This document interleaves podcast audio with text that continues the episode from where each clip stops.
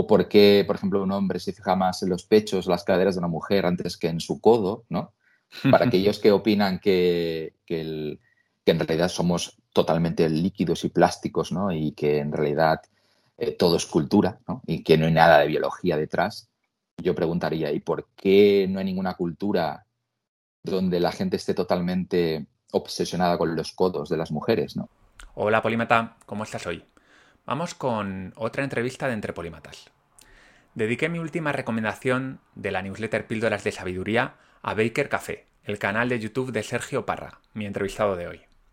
No es habitual encontrar gente como él, pensadores diferentes que profundicen en lo complejo y que salgan de las posturas más trilladas. Para bucear con éxito en las profundidades hacen falta amplios conocimientos, sagacidad, sutileza y cierto valor intelectual. Sergio utiliza su erudición para cuestionar temas que no se suelen cuestionar. Ecologismo, feminismo, inteligencia, belleza, naturaleza humana, siempre usando la ciencia como soporte y buscando la ecuanimidad, sin por eso dejar de ser bastante directo y nada tibio en sus posturas. En su extensa carrera como divulgador, Sergio ha escrito libros sobre viajes, sobre ciencia, novelas y miles y miles de artículos en revistas prestigiosas como Sataka Ciencia, Jot Down, Yorokubu y muchas más. Al investigar sobre su vida comprendí que estaba frente a un polímata. Sus ideas beben del nuevo pensamiento ilustrado de figuras tan notables como Steven Pinker, Daniel Dennett o Richard Dawkins. Como ellos, Sergio deposita en la ciencia y en la razón sus esperanzas para un futuro mejor. Hoy vamos a hablar con Sergio sobre ciencia y sobre otros temas. Bienvenido, Sergio. Hola, ¿qué tal? Muchas gracias por, prestarte a, esta pequeña tortura. Un placer y ya sabes, yo no conocía tu canal y lo he estado explorando y la verdad, a lo mejor me queda un poco grande lo de considerarme polímata, pero para mí es un, es un honor participar en un canal tan, eh, tan ilustrado, ¿no? Una cosa que se está perdiendo bastante hoy en día. Muchas gracias. ¿Cuáles son para ti las ideas científicas que mejor nos permiten a día de hoy conocer, cómo funciona el mundo, comprenderlo? Las dos o tres principales. Eh, es un tema difícil, pero si tuviese que elegir ah, quizás una de las más importantes, sería ah, el concepto de experimento, que es algo muy sencillo y muy intuitivo hoy en día, pero a la que profundizas un poco en la historia de la ciencia te das cuenta de que es un concepto, un enfoque bastante reciente en la historia de la humanidad. Em, hasta mediados del siglo XVII aproximadamente, por ejemplo, palabras como, como hipótesis o como teoría, por ejemplo, pues eran términos que se usaban mayormente en, en el ámbito de la astronomía, por ejemplo, y términos como hechos o, evidencias se usaban en derecho y poco más. Es decir, fuera de ahí, esos términos, esos conceptos, esos enfoques estaban aislados.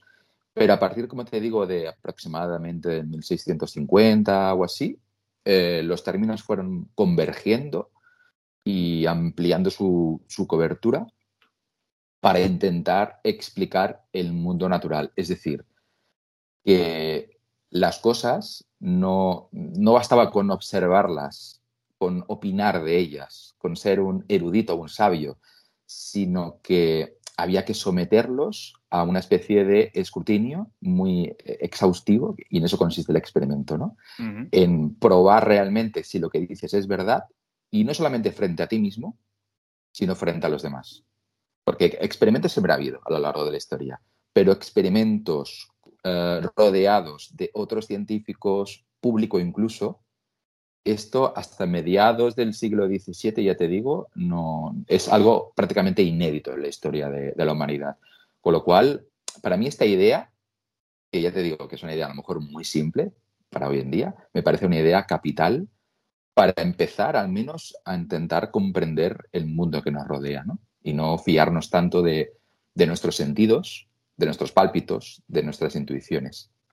Y luego, aparte, pues, todo eso nos, nos permitió desarrollar ideas mucho más sofisticadas e incluso a día de hoy eh, difíciles de entender, como son quizás la selección natural o la selección sexual, que para mí son fundamentales a la hora de intentar acercarnos a cualquier explicación mínimamente profunda de, por qué hacemos lo que hacemos, por ejemplo, o por qué está ocurriendo lo que ocurre a nuestro alrededor.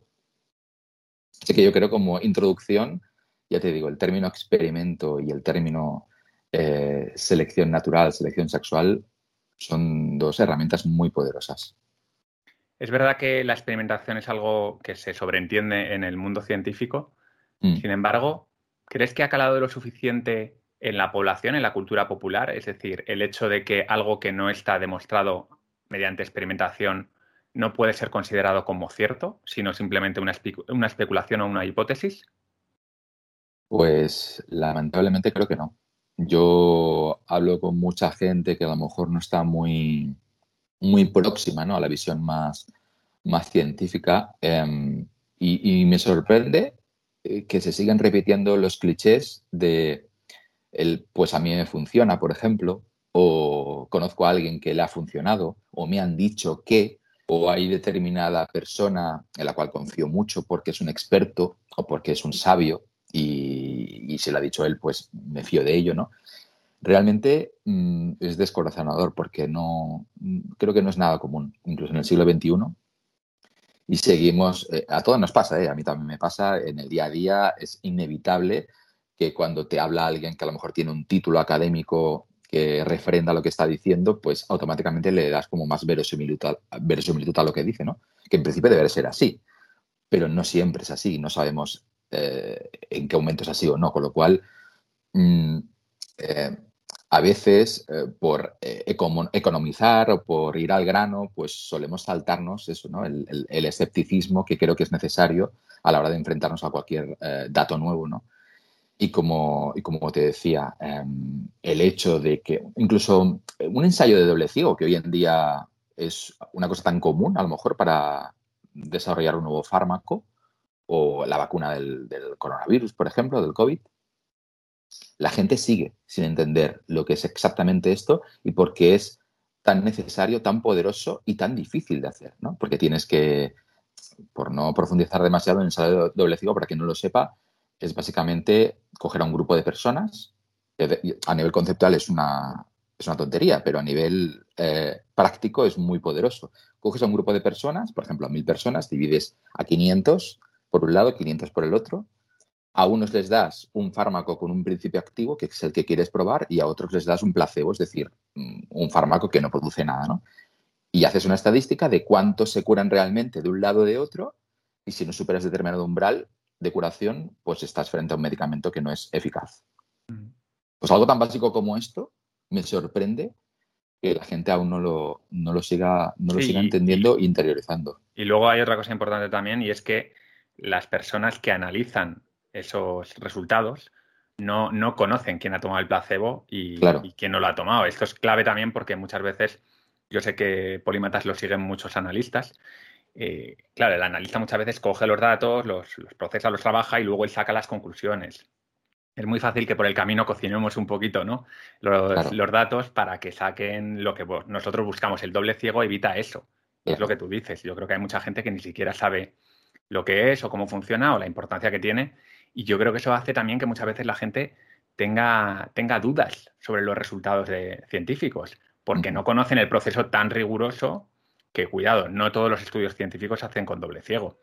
Pero, pero, por ejemplo, en el tema de, medicamentos y tal, eh, en, una, en, alta proporción yo creo que sí que se hacen. No tengo los datos, ¿eh? pero yo creo que, que sí. Muy bien. Em, sobre la selección natural y la selección sexual, que curiosamente además estoy preparando un, vídeo sobre, sobre el tema, precisamente porque también creo que es un, es un tema no demasiado conocido, nos lo enseñan en el instituto, pero luego a no ser que estudies biología o alguna carrera por el estilo, yo creo que ya nunca más vuelves a hablar del tema. Yo tengo mis propios motivos por los que considero que es importante y por supuesto por eso también voy a grabar un vídeo sobre, sobre el tema, pero ¿por qué tú crees que es tan importante ese concepto? Bueno, eh, eso entronca básicamente eh, mm, con la razón por la cual existimos. Eh, como decía Dawkins, por ejemplo, somos máquinas replicadoras de genes. Eh, él, enfocó de una manera muy revolucionaria en su momento con el gen egoísta la idea de que en realidad somos receptáculos eh, prácticamente sin voluntad, que estamos manejados por unas partículas replicadoras que lo que quieren es a toda costa sobrevivir y replicarse. Entonces, dado que nuestros cuerpos son finitos y vamos a acabar muriendo, necesitamos a toda costa, obviamente estoy hablando a nivel de promedio, luego hay de todo ¿no? en el mundo, hay gente que nace con esta necesidad eh, más o menos acentuada y gente que no, pero eh, en casi todos nosotros eh, subyace la necesidad de intercambiar segmentos de ADN con otra persona, básicamente para poder sobrevivir, al menos que una parte de nosotros sobreviva, ¿no? una parte de nuestro genoma. Con lo cual, en ese sentido, la selección natural y la selección sexual son capitales, porque lo determinan todo. Al final, em, eso nos permite em, explicar, por ejemplo, por qué nos gustan los alimentos grasos o azucarados frente a otro tipo de alimentos, o por qué, por ejemplo, un hombre se fija más en los pechos o las caderas de una mujer antes que en su codo, ¿no? Para aquellos que opinan que, que en realidad somos totalmente líquidos y plásticos, ¿no? Y que en realidad eh, todo es cultura. Y que no hay nada de biología detrás. Yo preguntaría, ¿y por qué no hay ninguna cultura donde la gente esté totalmente obsesionada con los codos de las mujeres, ¿no? O con las rodillas, solo con eso, ¿no? No, no es así. Normalmente hay una serie de universales culturales que se producen en todas las culturas, incluso las que están totalmente desconectadas, ¿no? Del mundo civilizado, que aún viven como si fueran cazadores reproductores, eh, perdón, cazadores recolectores.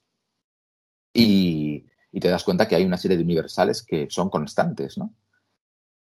Entonces, eh, ya te digo, la selección natural sexual eh, es un acercamiento, no es completo, evidentemente, porque no lo explica todo y hay mucho de hipótesis, mucho de teoría, pero yo creo que es un acercamiento muy interesante para, para empezar a entender por qué queremos lo que queremos, por qué anhelamos lo que anhelamos, por qué esto nos gusta y esto no.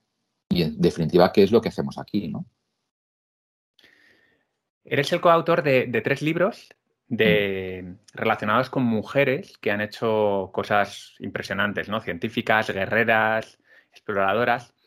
Entonces, bueno, no, no, eres sospechoso de ser un antifeminista en nada por el estilo, pero cualquiera que vea tu canal Baker Café verá que hay varios vídeos que sí que son bastante críticos, ¿no? Con una parte del movimiento feminista.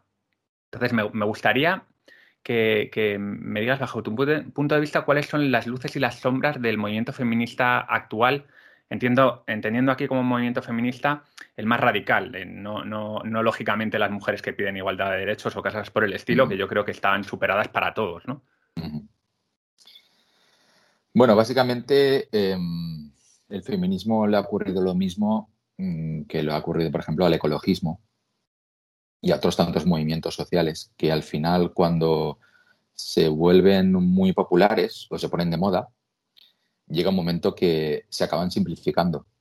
Es como, bueno, como una película. Eh, las películas son más minoritarias, suelen ser mucho más interesantes mucho más profundas, porque están dirigidas a un público mucho más concreto, ¿no?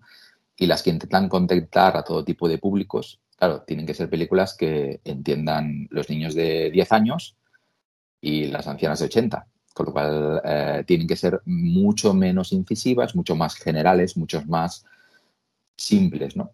Y esto es lo que creo que ha ocurrido con el, con el movimiento feminista. Y de hecho, yo creo que para ser feminista de verdad, hoy en día hay que ser combativo con el, con el feminismo hegemónico, es decir, con el feminismo popular porque no solo lo ha simplificado todo hasta niveles extremos y aquello que a lo mejor tiene muchas causas eh, lo ha reducido, por ejemplo, a una o dos causas muy evidentes, que eso, eso redunda en luego no encontrar soluciones eficaces ¿no? para solucionar los problemas, porque si no tienes un buen diagnóstico sobre algo es imposible arreglarlo.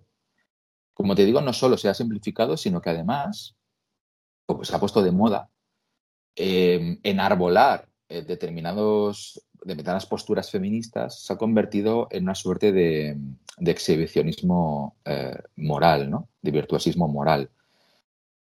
Y esto es muy peligroso, porque al final eh, las personas que se autoadjudican el, el, marchamo casi, ¿no? De feminismo y demás, pues uno se pregunta si realmente son feministas o realmente dicen que son feministas porque así aumenta su reputación, ¿no? Su reputación moral y son aceptados mucho más fácilmente por el grupo, ¿no? Y no tengo datos, evidentemente, que esto lo, lo demuestren, pero intuyo que sobre todo aquellos que son mucho más, em, mucho más guerreros con el feminismo hegemónico, mucho más de repetir una serie de consignas, en el fondo, en el fondo, en el fondo, son de por medio mucho más machistas eh, que el resto de la población. Y, para, de alguna manera, compensar eh, frente a ellos mismos, incluso frente al espejo, esa especie de machismo recalcitrante, no pueden evitar a veces eh, ser, como te digo, exhibicionistas de ese feminismo superficial para, ser aceptado por, el grupo, ¿no? Así que, aunque eso a lo mejor me quita puntos eh, a nivel popular, mm, si quiero ser honesto, a nivel intelectual, eh, no puedo evitar ser muy crítico con, el, con los movimientos feministas actuales. ¿Le ves alguna luz? ¿Le ves alguna cosa positiva a todo esto que está ocurriendo? ¿O, básicamente crees que es un movimiento negativo en todos los aspectos? Es que en general, mira, hay un libro que me encantó, que es de Joseph Head, que es un filósofo canadiense, que se llama Revelarse vende, que es una historia de las revoluciones populares y de cómo en, realidad em, la revolución popular y, el, acercamiento popular de las ideas más complejas acaba por desvirtuarlas y ser, de hecho, ser adscritas al mainstream. Es decir, al final, todo aquello que es de rebelde, de contestatario, acaba siendo administrado muy inteligente por el mainstream y acaba consiguiendo que sea algo muy anodino en el fondo. Con lo cual, me cuesta mucho ver cosas positivas en el, movimiento feminista actual, porque yo creo que, por un lado, no solamente están simplificándolo y volviéndose mainstream, en algunos aspectos incluso retrógrado y, machista, es muy sorprendente esto, o sea, las, hay, determinados comportamientos o, visiones que son casi religiosas y antiguas, sino que además, al final, eh, como todo es un exhibicionismo, eh, realmente la gente tampoco quiere cambiar las cosas. Lo que quiere es que haya una especie de... Eh, yo creo que hasta que les gusta que las cosas vayan a peor, porque eso reafirma su lucha, ¿no? Es decir, no quieren buscar una solución, porque encontrar la solución de repente acabaría con, la, el movimiento, acabaría con la revolución, acabaría con el virtuosismo moral. Y creo sinceramente que este movimiento es tan em, simplificador y tan eh, violento en algunos sentidos que está provocando que gente que a lo mejor no se hubiese posicionado, se está posicionando pero en sentido contrario. Es decir, estamos yo creo que yendo hacia atrás en la conquista de los derechos de la mujer por culpa precisamente del, movimiento feminista. Así que realmente me cuesta muchísimo ver, ver, ver luces en este movimiento.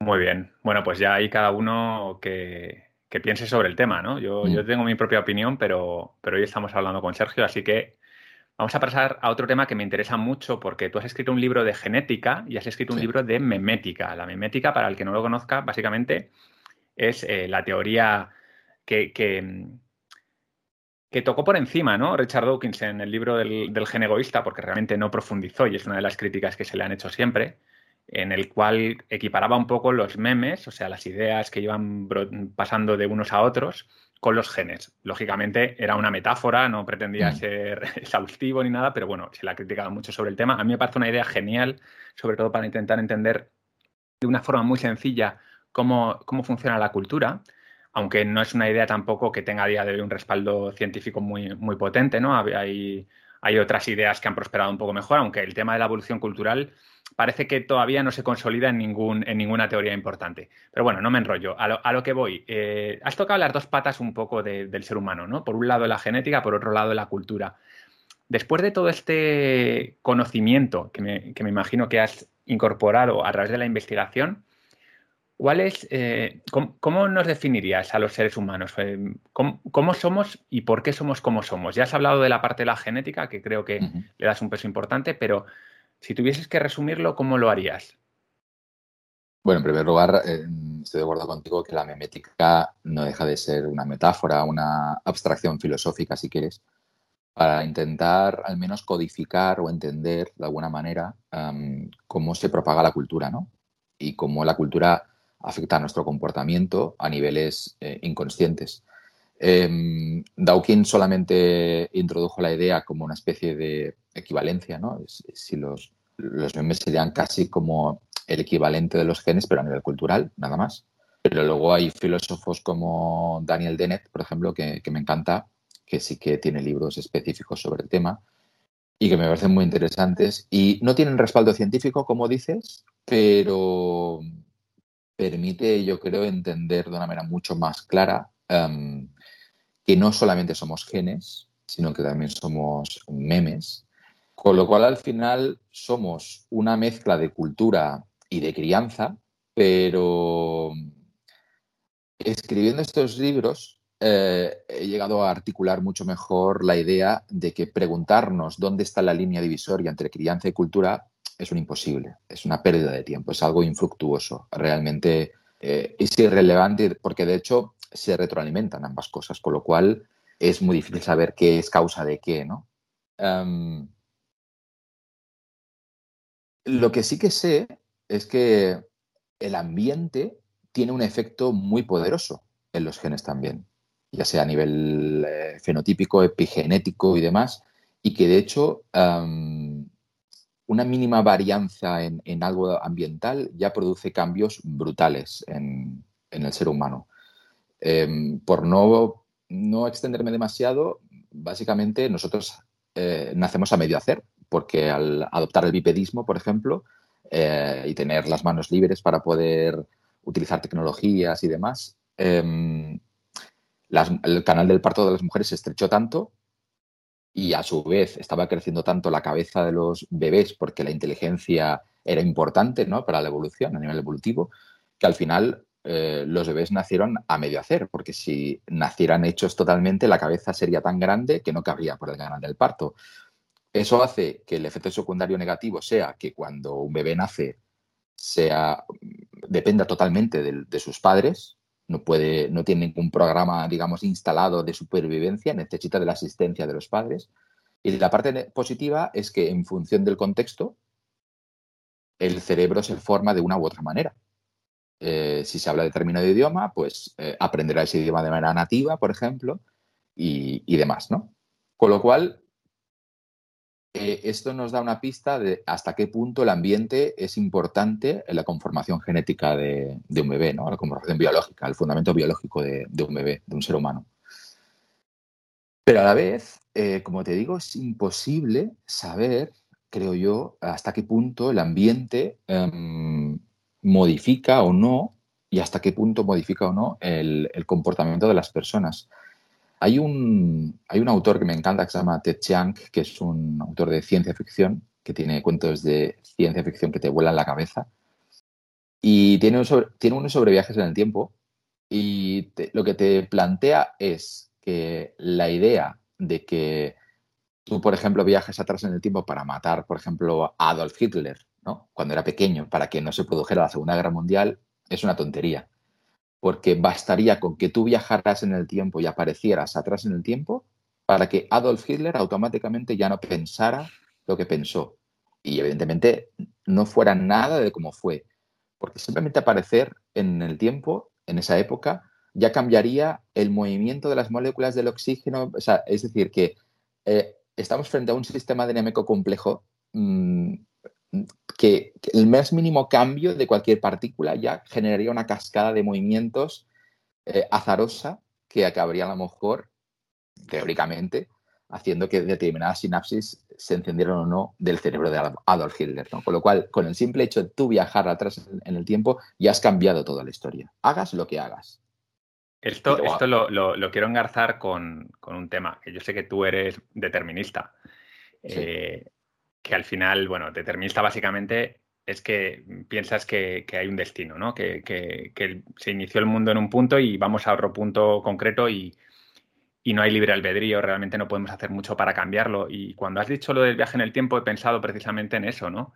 En que, claro, si tú haces un viaje en el tiempo, lo que estás haciendo es cambiar esas, eh, esas condiciones ligeramente, de manera que se, provoca un efecto cascada que hace que ya el destino cambie. Eh, em, cuéntanos un poco más sobre el determinismo, porque yo creo que es una idea muy interesante que desde el punto de vista científico tiene mucho apoyo, pero desde el punto de vista cultural, es decir, de la gente de la calle, realmente a la gente le vuela la cabeza cuando le dices algo mm. así, ¿no? Cuéntanos más sobre ello, que yo sé que me gusta. a, mí, a mí mismo me... O sea, yo... Es una idea tan, tan, tan, tan contraintuitiva que evidentemente yo esta idea no la, no la manejo en mi vida diaria, ¿no?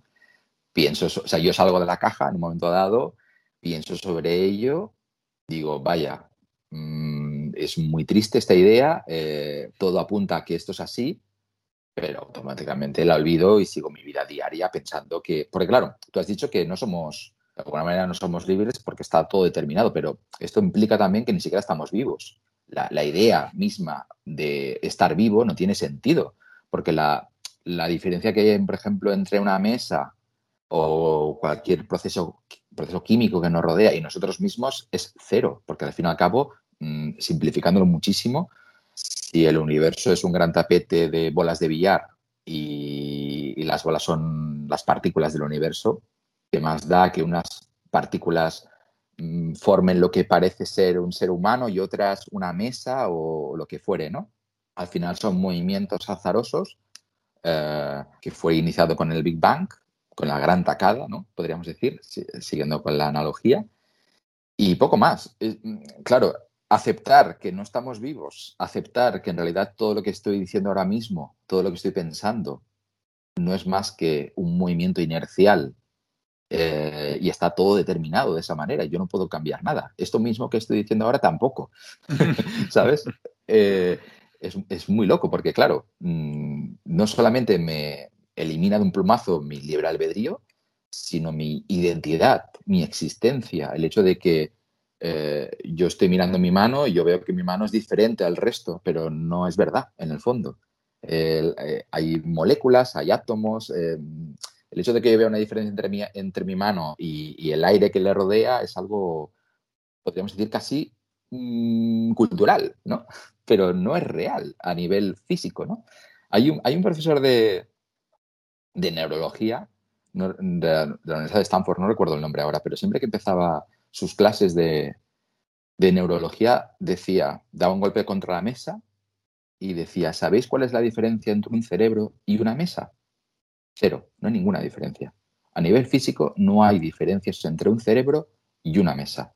Ambos son trozos de materia que tienen propiedades y se rigen en función de esas propiedades. Y darle más o menos importancia a un trozo de materia frente a otro no es más que una, forma de Mm, antropomorfismo, podríamos decir, o, algo así. Pero vaya, que realmente a nivel físico no, hay diferencia. Y como el determinismo se define a nivel meramente físico, eh, porque estamos hablando de los elementos mm, más básicos constituyentes de la, de la materia, pues mm, no hay mucho más, no hay mucho más. No sé, si me quieres hacer alguna pregunta más. Sí, sí, sí, sí, te, voy a preguntar, porque este tema yo creo que la gente que nos esté escuchando, algunos estarán muy cabreados, otros alucinados y otros, y otros ya se lo sabrán y dirán, por supuesto, ¿no? Pero eh, necesitamos creer en algo, ¿no? Para levantarlos por, las mañanas. Al final, esto, esto es así, ¿no? Eh, la religión, las sectas, todo lo que hablábamos antes también del feminismo, ¿no? Que tú apuntabas un poco a esa idea de lo importante que es para el movimiento, el propio movimiento, con lo cual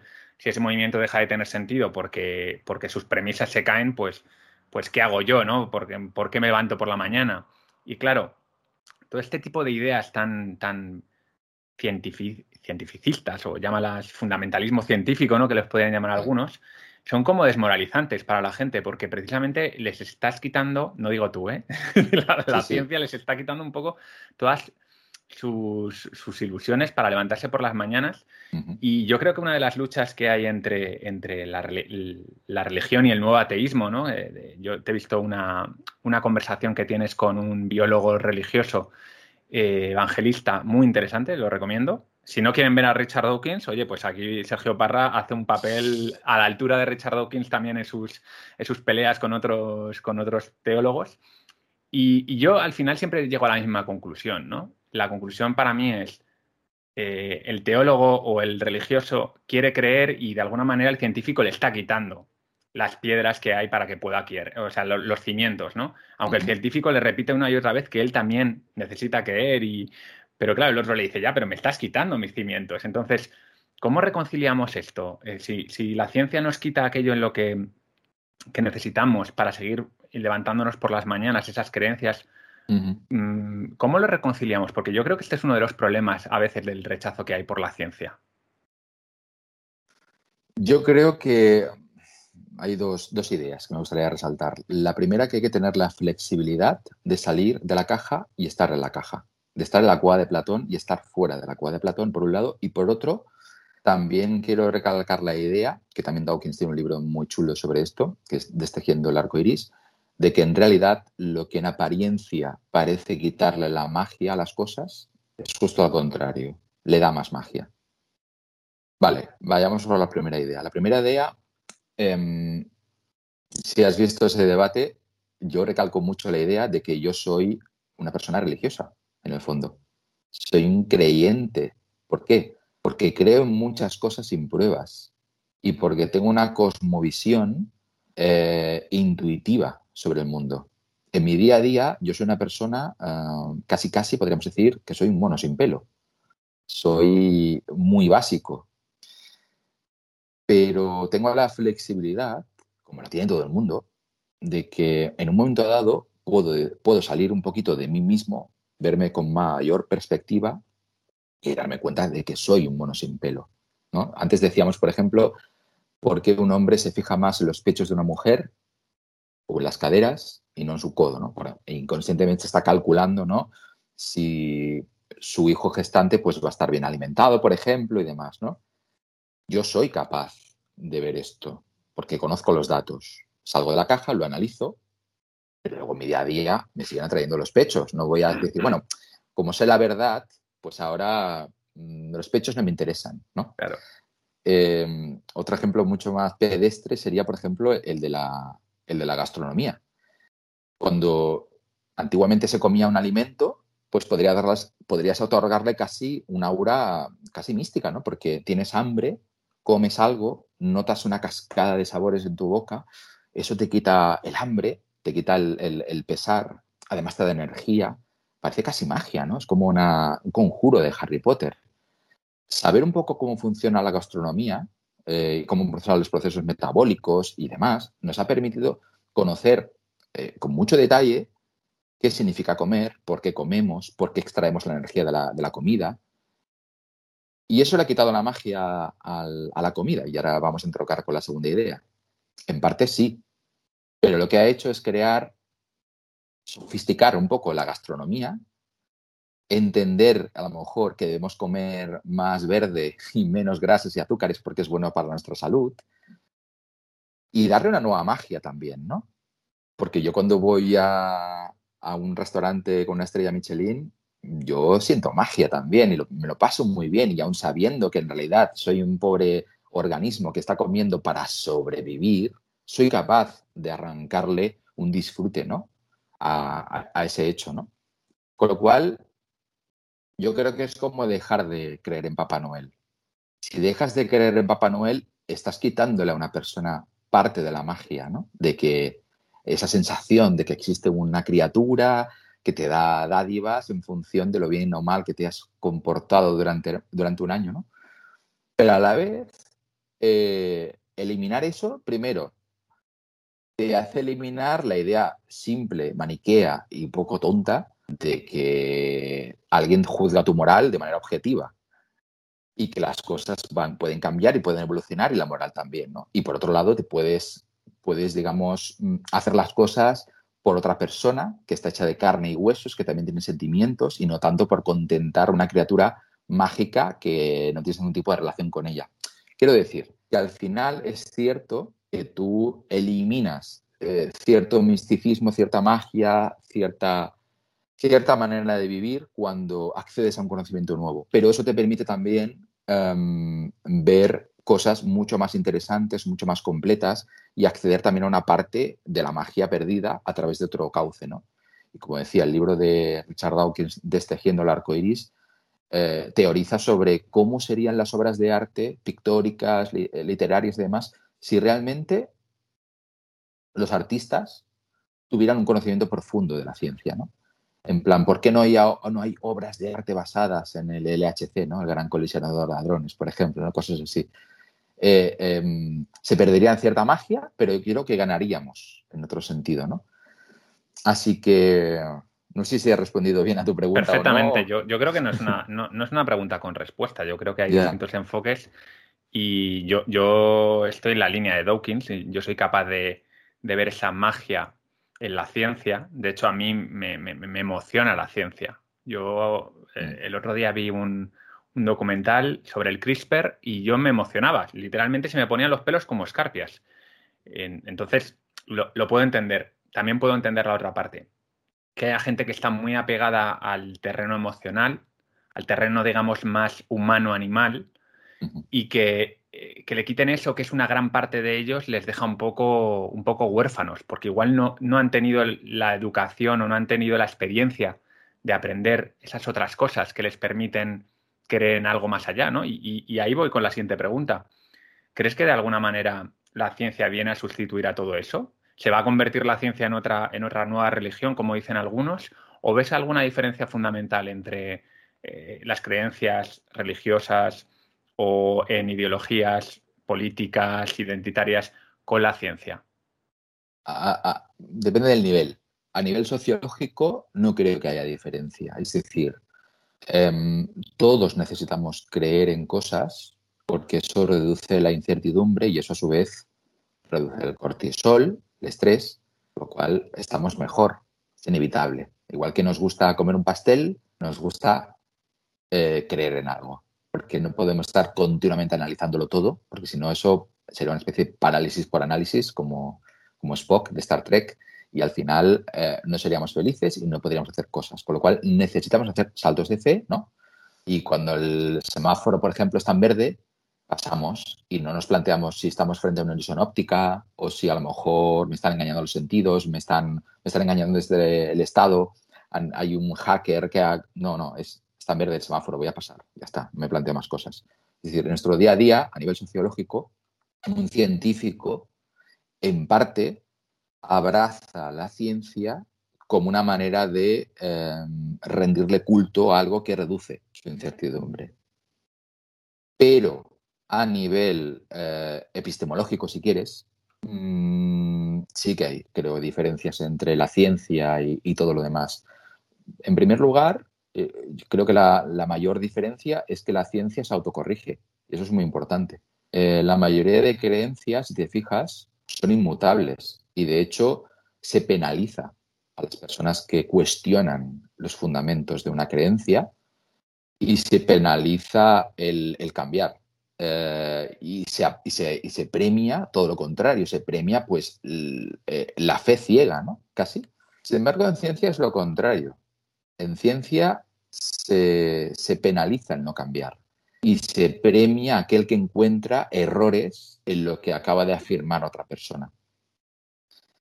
Eh, de hecho, la propia ciencia, sabedora de que los científicos son seres humanos, y aunque sean científicos, tienen sus sesgos y tienen sus creencias y, necesitan la certidumbre, pues al final, em, en aras de evitar esto, premia particularmente a los que encuentran errores y para eso lo que hace es obligar al que afirma algo, publicarlo, hacerlo público, ¿no? y que todo el mundo pueda acceder a ese conocimiento, todo el mundo pueda reproducir ese conocimiento. Esto es algo inédito en la mayoría de las, de las creencias, porque las creencias no suelen ser, bueno, esto es lo que hay y si lo cuestionas es que no eres de nuestra cuerda y te expulsamos del grupo. Sin embargo, en el ámbito científico, el propio procedimiento mm, imposibilita esto. Es decir, tú, eh, aunque a lo mejor dejas de ser amigo de la persona a la cual estás cuestionando a nivel personal, a nivel sociológico, a nivel académico vas a recibir palmadas en la espalda si eres capaz de encontrar errores en eso que ha afirmado aquella persona. Y esto es muy tonto, como decía, pero es muy revolucionario y es muy diferente a todo lo que teníamos hasta algo. Y por eso, de hecho, creo que el nacimiento de la ciencia en el siglo XVII, XVIII, XVI, depende de cómo analicemos el término ciencia, ha provocado cambios en la historia de la humanidad eh, que nada tienen que ver con los cambios anteriores. Y yo creo que ha sido por primera vez cuando hemos empezado a acumular conocimientos de verdad. Ya, ya, no había, ya no ganaba el que mejor lo explicaba, ¿no? El que tenía una mejor retórica, eh, sino eh, que eso pasa mucho entre, los, entre los filósofos, ¿no? Que muchas veces es gente muy inteligente pero ¿qué pasa? Que como toda persona inteligente es, falible, puede, puede errar. Eh, en manos de una persona con mucha capacidad de retórica puede retorcer y retorcer los argumentos y las ideas hasta que parezcan y las vendan bien.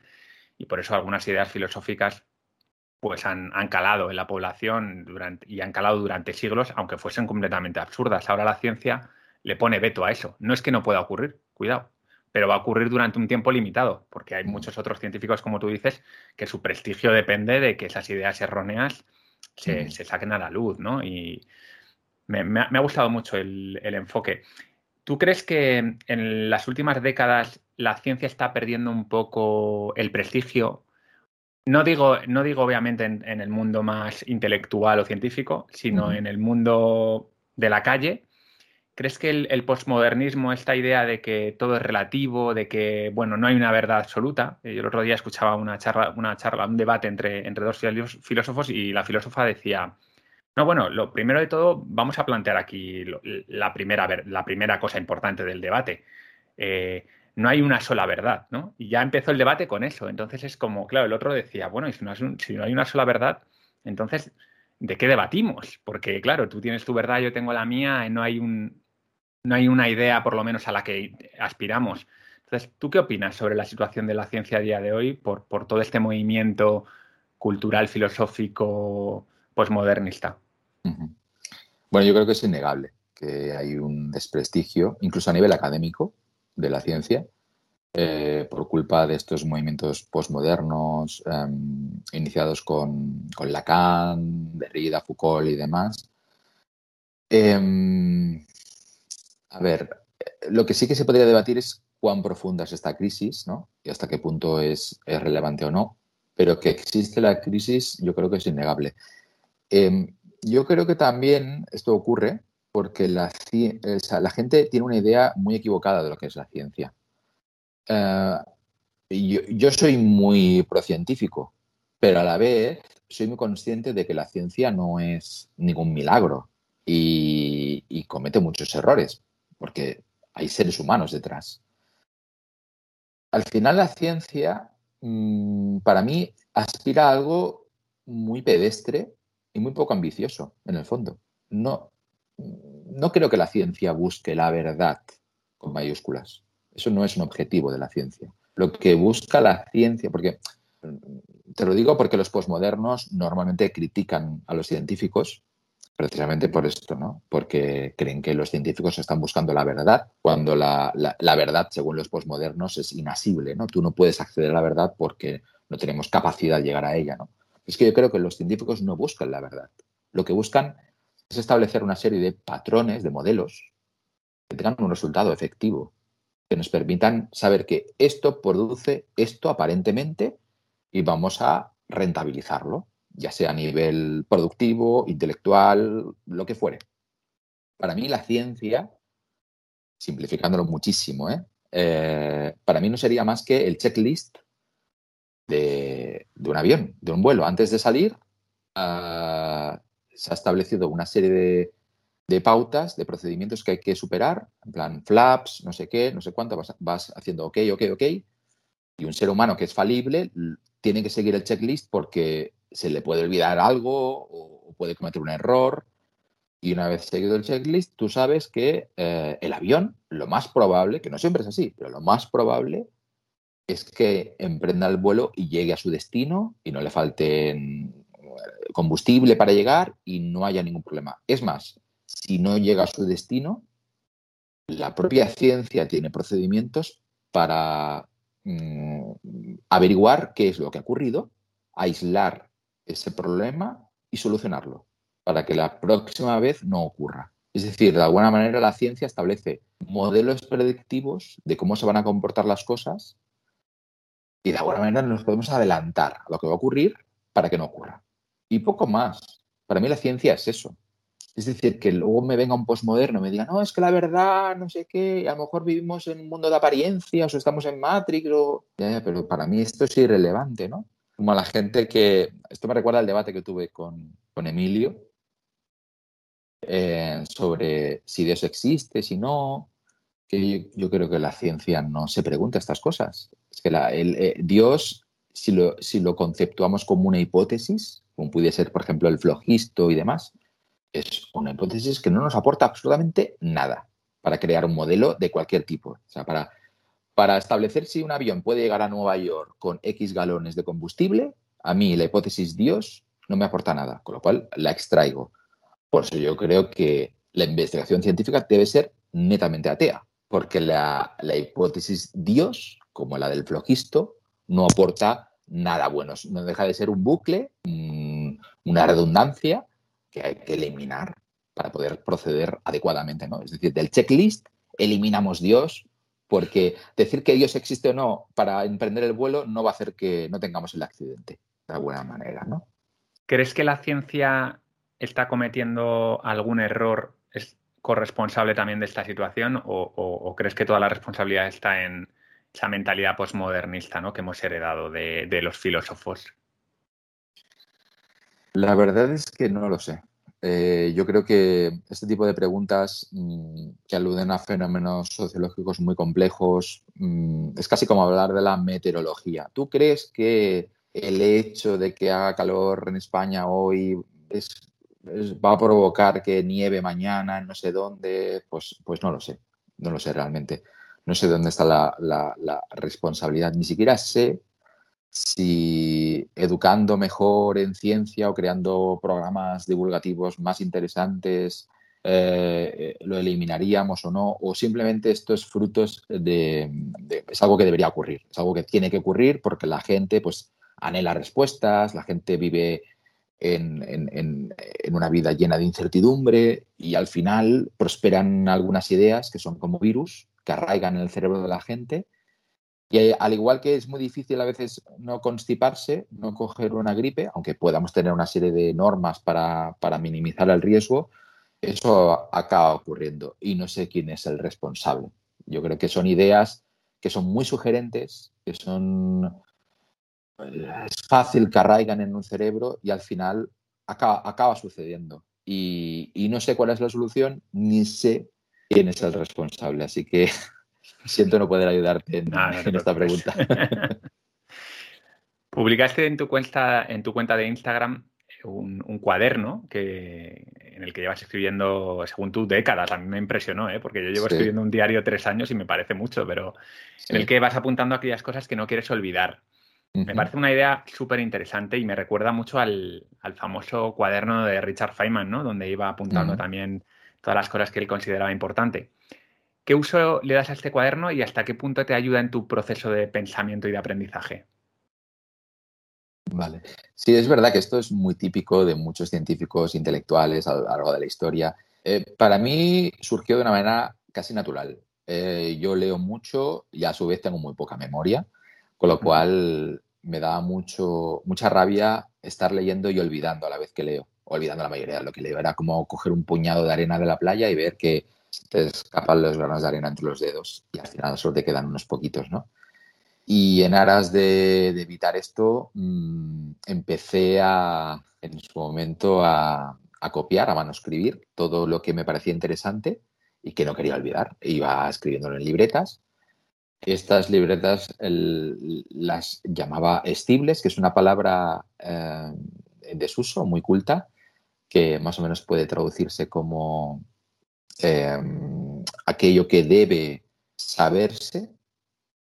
Y me pareció una palabra muy pedante, típica de mí, y dije, vale, pues a partir de ahora mis cuadernos los llamaré estibles. Y allí va, como te digo, manuscribía pues todo aquello que me parecía interesante. Lo que pasa es que llegó un punto en que había tantas cosas que me parecían interesantes, porque al final lo que hago en estos cuadernos es escribir síntesis, mm, casi resúmenes esquemáticos de cosas muy complejas para no olvidar el camino que me lleva a esa, esa conclusión, porque a veces olvidamos el camino, la ruta, ¿no? O sea, yo escribo rutas normalmente, pero luego aparte tengo otros sistemas de clasificación mucho más completos, con más datos. Eh, hasta te diré que tengo archivos divididos en 38 temas, eh, temas que considero importantes, eh, por ejemplo, el amor, el sexo, el altruismo, la cooperación, son temas que considero que son rectores del mundo. Y cuando leo algo que me parece muy interesante que alude a un tema de estos, pues lo que hago es fotocopiar la página donde se habla sobre ello y lo archivo. Y tengo pues un montón de carpesanos mm, desde hace, yo diría que casi 20, más, de 20 años hace que hago esto. Con lo cual, al final, si te fijas, he acabado mm, no solucionándome el problema, porque tengo tantos archivos que ahora mismo es, vale, leer todo eso me supondría años. Con lo cual vuelvo a tener el problema del principio, que es no puedo recordar todo lo que leo. Es casi como la piedra de Sísifo, por mucho que lo empujas, al final siempre acaba, acaba cayendo, ¿no? Así que, bueno, no sé. También es una manera de, asimilar algunos conceptos que cuando los escribes, eh, pues eso, los memorizas mejor o los procesas de otra manera. Eh, y es algo que me gusta hacer. Simplemente, y, llega un momento que a veces lo hago casi por, por afición y no tanto por conseguir un objetivo. Genial me encanta. Conocer mejor cómo funciona el mundo te acerca o te aleja cada vez, cada vez más de, los demás, de la gente que te rodea. Bueno, yo creo que me aleja de unos y me acerca a otros, ¿no? Eh, ahora mismo, por ejemplo, estamos hablando tú y yo, quizás porque, porque por mi anhelo, ¿no? Por, cómo, por, por conseguir conocer el mundo, por mi curiosidad, por abrir un canal, al final he conocido gente muy interesante con la que me he podido acercar y hemos podido compartir, pues, lo típico, ¿no? Curiosidades, zozobras y demás. Así que, por una parte, ya te digo, a lo mejor sí que eh, siento, esto aviva un poco mi misantropía, porque al final te das cuenta que, la gente en general, pues, es muy simple. Yo también soy muy simple, seguramente. Em, pero a su vez me ha permitido conocer a gente muy interesante, no solamente a nivel personal, sino a través de los libros, porque creo que leer un libro de alguien interesante es una manera de conversar con él, ¿no? Evidentemente no es una conversación bilateral, pero, pero es como acceder a su cerebro. Bueno, les puedes hablar, lo que pasa es que no suelen responder, ¿no? Sí, sí, sí.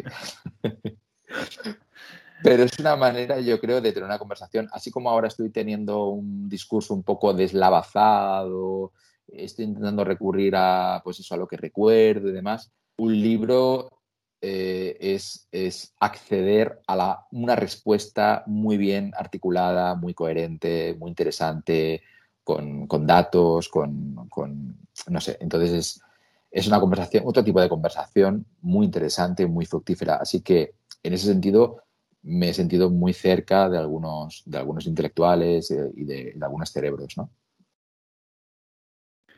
El mundo occidental está a día de hoy, yo creo que en la última década sobre todo, muy, muy preocupado por la discriminación a las minorías. ¿no? Aquí podemos mm. incluir pues, todo tipo de minorías, aunque algunas no lo son, como las mujeres, que yo no, yo no entiendo por qué se les llama minoría, ¿no? si son la mitad de la población, pero bueno, eh, los, los, negros, los homosexuales, ahora todo el tema trans también en, Baker Café, sin embargo, tú te has salido un poco, como sueles hacer, ¿no? De, del mainstream y le dedicas un vídeo entero, que yo sepa uno, no sé si alguno más, al, tema de los feos, la discriminación hacia la gente fea, los, o los gordos, o los que no tienen un aspecto.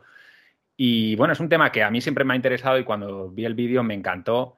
Yo se lo recomiendo a todo el mundo, pero cuéntanos un poco ¿por qué crees que a la gente, eh, al mainstream por lo menos, no, le preocupa esa, discriminación cuando tú das pruebas en el vídeo de que es más importante incluso que hacia otros grupos?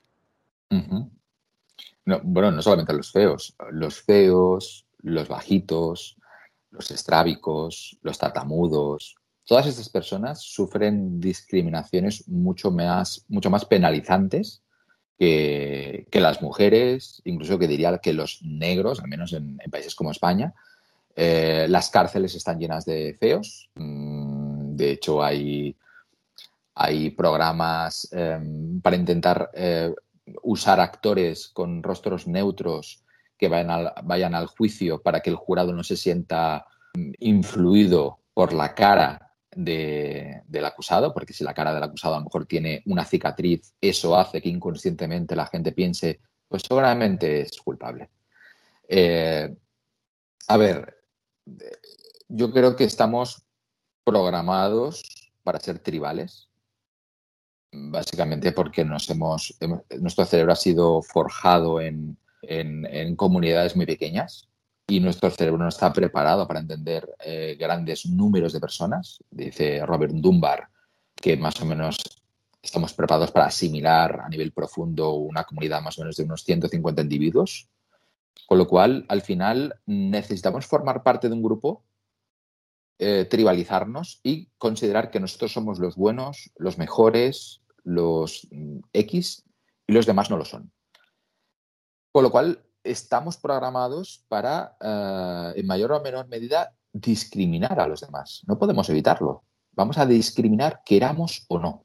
Lo que pasa es que, por azares del destino, hay discriminaciones que se han puesto de moda en los medios de comunicación o en la agenda política y han salido a la luz y se están intentando, pues eso, eh, convencer a la gente de que hay que solucionarlo, cosa que me parece correcta, pero el hecho de que se ponga de moda eh, solucionar el problema de X mm, es, ya te digo, algo totalmente azaroso y que nos hace olvidar una cosa muy importante, que todos estamos siendo discriminados continuamente por miles de factores.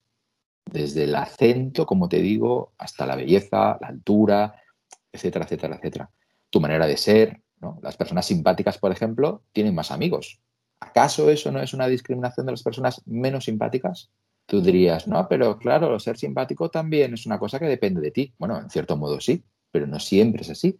A lo mejor soy poco simpático porque el mundo me ha tratado de determinada manera o porque tengo unos genes que me predisponen a ser poco simpático. ¿Acaso yo no merezco tantos amigos como los simpáticos?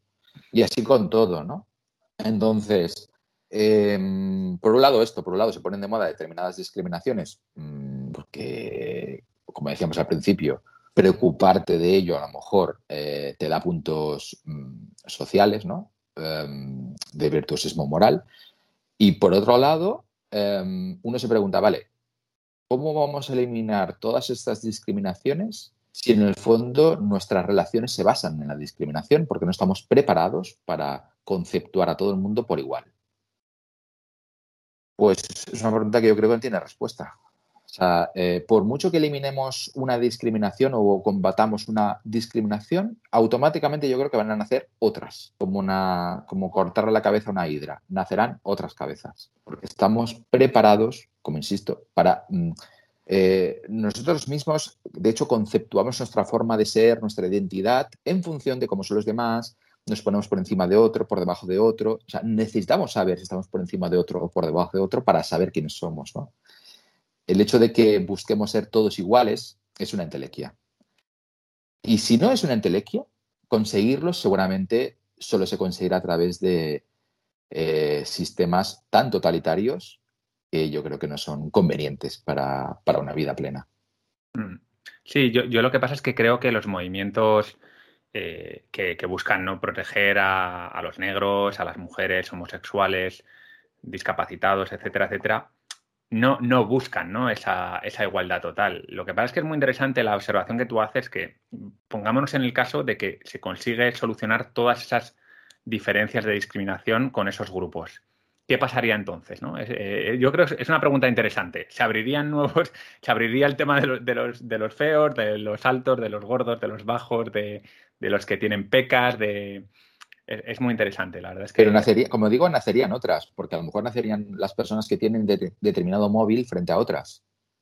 Es decir, estamos continuamente en una especie de carrera armamentística, de ahí nace de hecho el consumo conspicuo, que es el consumo simplemente para alardear. la economía mundial depende de ese tipo de consumo.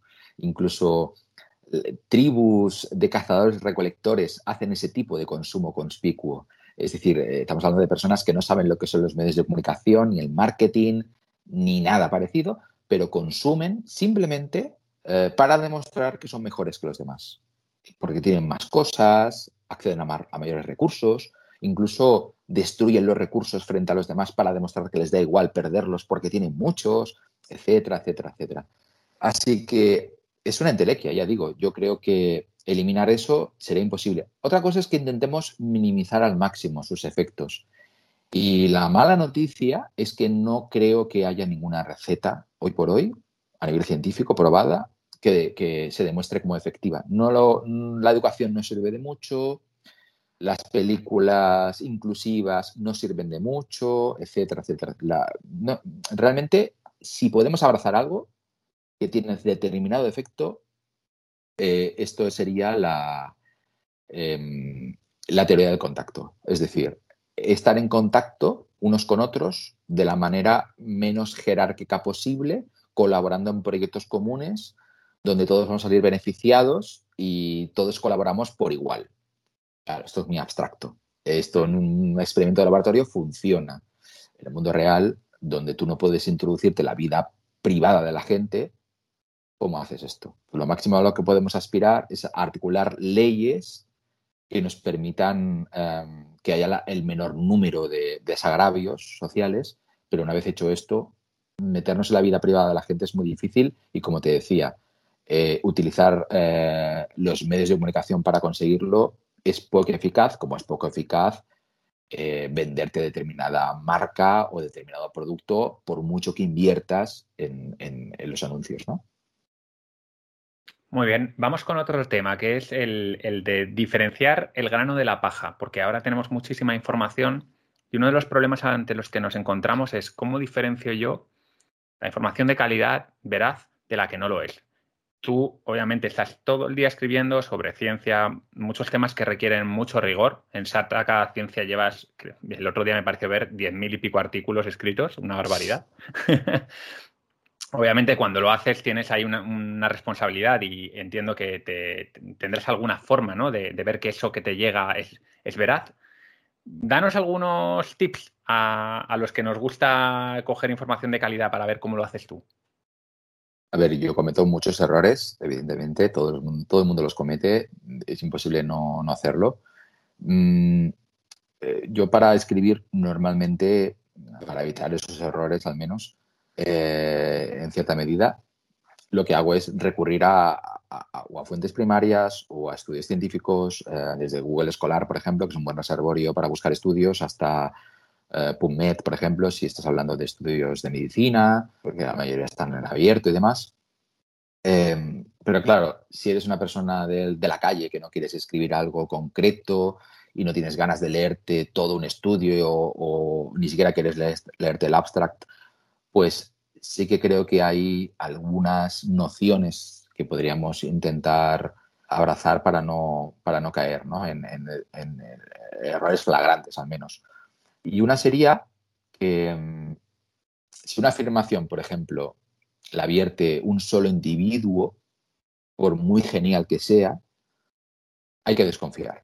Normalmente las afirmaciones o los datos mejor fundamentados forman parte de redes de personas redes de, investigadores, de científicos, de universidades, de instituciones. Mm, lo típico, yo recibo muchos correos de personas que me dicen haber inventado un motor que no necesita gasolina o que va con no sé qué o que el, movimiento perpetuo, continuamente genios aislados que han conseguido algo, ¿no? Yo digo que esto no sea así, a lo mejor lo han conseguido pero así a priori desconfía de un genio aislado. Normalmente los genios aislados no existen y suelen estar equivocados. Así, eso, eso en primer lugar, yo creo.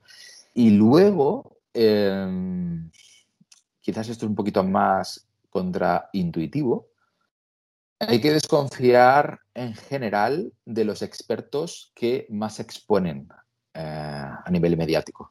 Hay estudios muy interesantes que sugieren que eh, los expertos que aparecen mucho en televisión, por ejemplo, en medios de comunicación en general, eh, por el, simple formato en el cual tienen que opinar, donde no, caben las, tanto a lo mejor las dudas o el decir no lo sé, porque si dices mucho no lo sé, pues no te van a volver a llamar, evidentemente. Em, al final, inconscientemente, la gente suele ser mucho menos precavida. Los expertos son mucho menos precavidos y dicen cosas que a lo mejor no son fiables del todo y se saltan algunos pasos, ¿no? Simplemente para, porque están en ese momento, ¿no? En el cual ellos son los protagonistas y no pueden evitarlo. Así que no debemos fiarnos en general de los expertos, pero sobre todo no debemos fiarnos de los expertos que se exponen más mediáticamente. Si debemos fiarnos de algo es, como digo, de los estudios, de los papers, de la evidencia y no tanto de la gente que lo está apoyando. Yo, me voy a permitir añadir una cosa a lo que has dicho que me parece también relevante, que es no fiarse tanto de los expertos de un tema cuando hablan de otros temas. Que esto pasa mucho con, por ejemplo, gente como Yuval Noah Harari, ¿no? que ahora mismo es una estrella del rock, le llaman y le, pagan millonadas para hablar de todo tipo de cosas. Y que Harari sea un gran historiador de guerra, que es a lo que se dedicaba anteriormente, nadie tiene dudas probablemente, pero igual Harari no es el más adecuado para hablar, yo qué sé, de filosofía de la ciencia, por ejemplo, ¿no? O alguna cosa así. Entonces, bueno, saber también cuál es su, medio, ¿no? Y de lo que hay que fiarse. Gente como, como yo, por ejemplo, pues no hay que fiarse de nada, porque no tengo.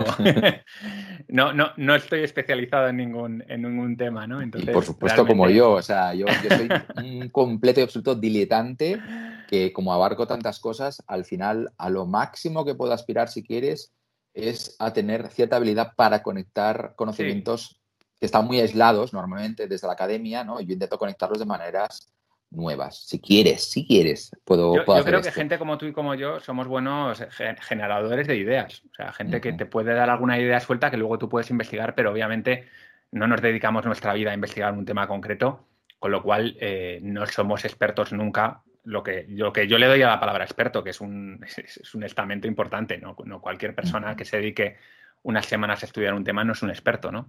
Claro. Vale, eh, vamos a ir terminando ya. Sergio, ¿qué nos recomiendas para que seamos un poquito más sabios cada día?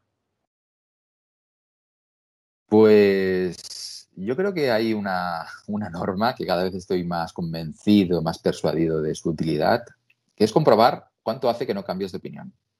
Si hace demasiado tiempo que no cambias de opinión, eso debe activar tus alarmas y debes eh, intentar mm, al menos confrontar lo que crees tan cierto y tan seguro con personas que no, creen en ello o buscar libros a lo mejor o, artículos que opinen en sentido contrario. ¿Cuándo fue la última eh, vez que cambiaste de opinión? Mm, cambiar de opinión de manera brusca, un cambio de brusco de timón, digamos, me ocurre muy pocas veces, porque soy un ser humano y no puedo evitar enamorarme de mis propias ideas sí que continuamente estoy matizando y sobre todo lo que hago es darle menos importancia a lo que opino, porque sé que mm, dista mucho de acercarse a la verdad. Eh, y que siempre hay cosas que ya se han tenido en cuenta y que hay como una gran, un gran debate entre gente que opina una cosa y gente que opina lo otro. Y ambos tienen parte de verdad, ¿no? Y al final es como que mm, es mucho más útil tener una, una navaja suiza con diferentes herramientas en función de lo que quieres abordar que a tener solamente pues, una herramienta para todo, ¿no? Em, pero sí que, mira, te voy a decir que hace unos cuatro años, tres, cuatro años, cambié de opinión de manera muy sustancial sobre un tema que yo estaba bastante convencido, que es el tema del aborto. Yo toda mi vida te diría que había considerado que los proabortistas simplemente eran personas meapilas, religiosas y punto. Y que mm, esa idea era totalmente mm, prehistórica y no había que debatirla. Y que y que lo, hay, que ser proabortistas. O sea, los antiabortistas me parecen, vamos. Pero leí un libro de Jonathan Haidt que se llama La mente de los justos. Sí, muy bueno. Que es un libro que me impactó muchísimo y me abrió la mente muchísimo en ese sentido. Y luego profundicé con otras lecturas, estuve leyendo más y, y realmente me di cuenta de que, bueno, hay muchos matices en esto y que obviamente yo a nivel pragmático, de hecho tengo un vídeo en Baker Café donde hablo sobre este tema, e intento sintetizar mi opinión en 15 minutos, cosa difícil, pero creo que lo consigo en cierta medida.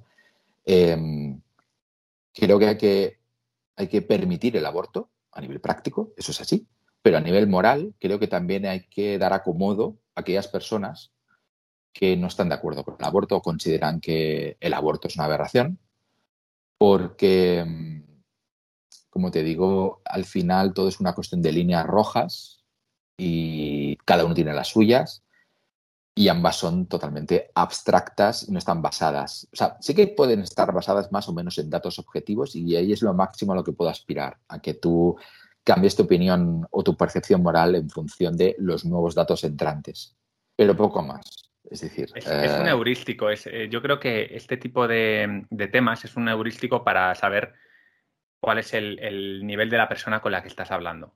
Cuando una persona tiene una posición muy, muy fija e inamovible sobre un tema como el aborto, te mm. das cuenta que es una persona con la que va a ser difícil debatir. Porque el aborto, precisamente por su propia naturaleza, es un problema que, no tiene una respuesta única. y, como esos hay otros, ¿no? Igual no hay muchos, ¿no? Pero en, temas morales, por ejemplo, ocurre también, eh, yo soy vegano, con el tema animalista o vegano que tú también lo has tocado en tu, en un vídeo y que me parece muy interesante tu enfoque también, eh, muy generando dudas, pero sin posicionarte de una manera muy clara. Yo, yo es que creo que es la manera en la que hay que afrontar esos temas, porque eh, si eres un poco humilde y sabes las limitaciones que tenemos, eh, hay cosas ahí difíciles de, posicionarte, ¿no? Vale, ¿cuáles son para ti los tres principios que dirigen el mundo? Caray. Ah, para ir terminando, una sencillita. Caray. Mira, yo, mira, casi que te lo voy a simplificar y te voy a dar solamente un principio. Y yo creo que es un principio bastante esclarecedor, bastante mollar, que es el estatus. El estatus tanto crematístico como el moral, del que ya hemos hablado antes. Yo creo que, pero el estatus no en general, no en abstracto. El estatus frente a nuestros pares, frente a nuestros semejantes. Yo creo que todo tiene relación en mayor o menor medida con eso, solo con eso. Cualquier tema que me saques, yo creo que algo tiene de estatus, ya sea tu opinión política, tu opinión moral, eh, por qué consumes o dejas de consumir, por qué eres de determinada manera o eres de otra. Yo creo que todo en general y, es casi como una zanahoria que nos obliga a seguir adelante, a seguir prosperando, porque todos queremos ser Em, admitidos en, nuestro grupo, en nuestro grupo, tribal. No queremos ser el último de la fila. Tampoco a lo mejor vamos a conseguir un ser el primero de la fila, pero sí que no queremos estar en una posición, ¿sabes? Si no somos el primero, por lo menos nos queremos llevar bien con el primero, ¿no? Claro, claro, claro. Entonces vamos a luchar. Em, es como cuando vemos em, estas estas soflamas en contra de la publicidad donde salen chicas demasiado delgadas, ¿no? Y dicen, claro, es que estamos aspirando a una delgadez que, es imposible, es una, es una, entelequia, esto nunca se va a conseguir, con lo cual las mujeres van a estar siempre frustradas, ¿no? Pues esto no es verdad. Eh, lo que ocurre con las mujeres es que no quieren ser Nicole Kidman. Lo que quieren es ser tan delgada al menos como su amiga. Su amiga es, su, es lo importante, es decir, es su semejante, es su par. Con lo cual, su estatus se mide en función de cómo son sus amigas, no en función de cómo es una superactriz de Hollywood. Por eso, la capacidad eh, persuasiva que tiene un famoso a la hora de instilar ideas en, la plebe es, mínima. Otra cosa sería, a lo mejor, eh, una nueva generación de influencers que tienen que ver, pues, yo qué sé, gente que se ha hecho famosa en YouTube, a lo mejor, y sí que ves a lo mejor más como un igual no tanto como alguien entronizado ¿no? por la fama, que vive en un, palacio de cristal, sino que es una persona que te está hablando desde su habitación y que casi es como, como un semejante, ¿no? A lo mejor sí que aquí habría matices, pero, pero ya te digo, si no es, eh, no percibes tú que sea un semejante, yo creo que eso tiene poca influencia en tu, en tu anhelo de estatus, ¿no? Que como te decía, para mí el estatus eh, crematístico y el estatus moral es, es algo rector en el día a día. Bueno, para los que no lo sepan, en, en Polímatas tengo un, un, artículo y un podcast dedicado al estatus, así que muchas gracias, Sergio, porque me has permitido ahí enlazarlo. para terminar, ¿qué tres polímatas te gustaría que entrevistas en Polímatas? Pues, eh, ¿tienen que ser youtubers o puede ser...? Quien sea, quien sea vale. que sea accesible a poder ser. Vale. Mira, eh, te diría que si hay alguien polímata de verdad es Ignacio Crespo, no sé si lo conoces. Sí, sí, sí. Yo creo que este sería un, daría mucho de sí. Uh -huh. eh, José Valenzuela, que es un colega que tengo que también es, eh, para él la división letras, ciencias no existe, una persona que le, le encanta aprender de todo. Y, y, mira, una persona con la que he conocido hace poco gracias a Baker Café, al canal de Baker Café, que hemos ya hecho una buena colaboración, es José Luis del canal Disonancia Cognitiva. Es un, un, tío que me ha caído genial y que creo que también es una persona con la que se puede hablar de todo y que tiene muchas cosas que aportar. Pues sí, he visto vuestro, vuestro vídeo sobre películas y vuestro debate sobre Matrix. Lo dejo ahí sí. para que... Pues oye, Sergio, eh, un placer enorme. Muchas gracias por venir a Polímatas y estoy para, para lo que tú necesites. El placer ha sido mío y bueno, siempre es un placer hablar con gente interesante y, y, sobre todo, bueno, estar en un canal como este que todavía no he visto todos los vídeos, pero los pocos que he visto me han, me han gustado muchísimo. Nos vemos pronto. Hasta la próxima. Bueno, Polímata, espero que te haya gustado la entrevista. Yo creo que no tiene ningún desperdicio. Las ideas de Sergio, como ves, son rompedoras, son en algunos casos polémicas, pero son muy pensadas, os lo aseguro. Si os metéis en su canal de YouTube Baker Café, veréis cómo no da puntada sin hilo y realmente profundiza bastante en todos los temas que trata. Os recomiendo seguirle. Otra cosa, estoy preparando una serie que, bueno, estoy emocionadísimo porque creo que va a ser una serie equivalente a la de los sistemas complejos en cuanto al éxito que va a tener. Es una serie sobre el conflicto entre biología y cultura, precisamente varios temas que hemos estado tratando Sergio y yo hoy. Y ya he preparado el primer vídeo, el primer capítulo, que es sobre la evolución biológica. Y lo voy a publicar el próximo fin de semana. Así que estate atento. Ya sabes que para no perderte nada, suscríbete a Píldoras de Sabiduría, la newsletter de polímatas.com. Nos vemos, soy Val Muñoz de Bustillo. Que tengas buena semana.